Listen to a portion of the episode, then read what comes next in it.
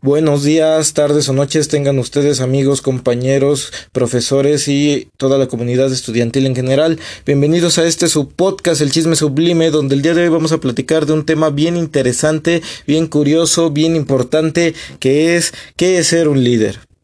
Este tema nace, esta pregunta surge después de un día difícil de trabajo, un día en donde pues no sabes si hiciste las cosas bien, si hiciste las cosas mal, o si fueron circunstancias eh, ajenas a ti que, que complicaron la jornada laboral.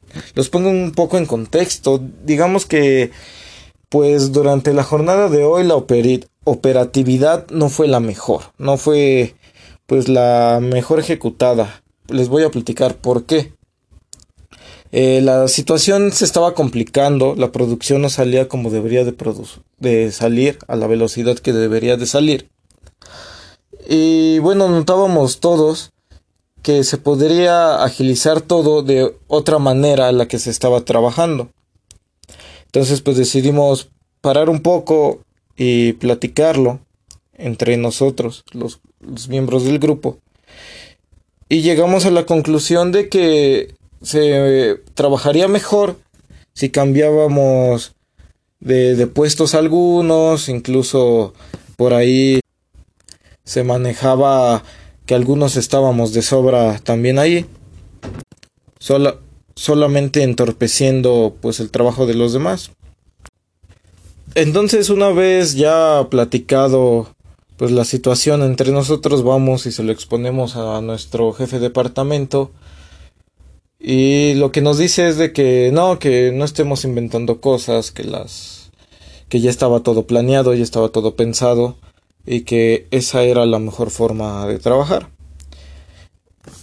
Pues no nos dio como tal una solución, era evidente que el trabajo no estaba saliendo de la mejor manera. Y pues terminó una jornada laboral bastante accidentada en el aspecto de que pues hubo mucha merma en la producción y cuestiones de ese tipo. Al final del día, ya después de checar salida ahí en el trabajo, pues el líder se acerca con nosotros y nos platica que los jefes notaron la cantidad de merma que se produjo y pues sí va a haber una sanción por ello. En ese momento empieza a haber pues un pues un ambiente pesado, un ambiente de inconformidad entre todos nosotros, porque pues pensamos que nosotros notamos que las cosas no estaban funcionando de la mejor manera y al exponérselo buscábamos esa conclusión. Nos dijo que era su modus operandi la mejor manera y eso trajo consecuencias desagradables para todos nosotros. Pero también en ese momento empieza a surgir a mí, en mí, una, un sentimiento de culpa, porque dije, bueno, este, yo también soy culpable al, al haber seguido sus órdenes y sé que estuvo, estaba mal lo que estábamos haciendo, pues tal vez no solo yo, sino quizá otros compañeros debimos de tomar las riendas de la situación y mejorar las cosas.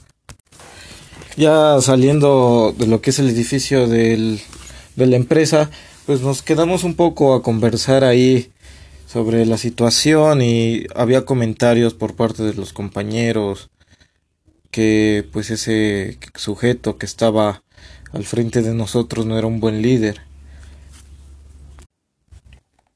que nosotros solamente estábamos siguiendo órdenes, que no teníamos por qué eh, recibir una sanción por las malas decisiones que tomó pues nuestra cabeza de grupo.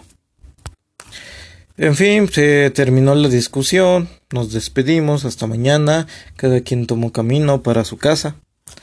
Y durante el camino pues venía pensando sobre que no todo lo que sucedió hoy va a hablar por todo el trabajo que ha hecho nuestro, nuestro cabeza líder. También ha habido tardes, jornadas en las que gracias a las tomas de decisiones que él tiene ha sabido sacar trabajos adelante que parecían perdidos.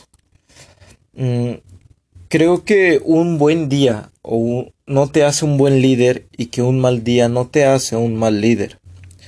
Son momentos, son situaciones, son pantalones para tomar el curso de las de las cosas. Porque ante todo, creo yo que un líder debe de tener carácter, presencia en el grupo y sobre todo ser un símbolo. Eh, eh, debe de ser esa persona en la que todos los miembros del grupo nos sintamos identificadas con él. Ese ejemplo a seguir. Y claro, no, no todos los días va a ser ese líder visionario, ese líder timonel, ese líder democrático que nos permita dialogar las cosas. Creo que él piensa un plan, lo ejecuta y ya pensó en las cosas que van a salir bien y las cosas que pueden salir mal.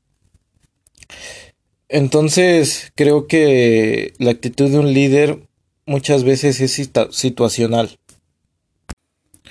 En momentos, claro que debe de imponer su palabra y decir esto se hace porque porque siempre se ha hecho así, siempre ha funcionado y, y no se va a arriesgar a perder este, muchas cosas por andar experimentando.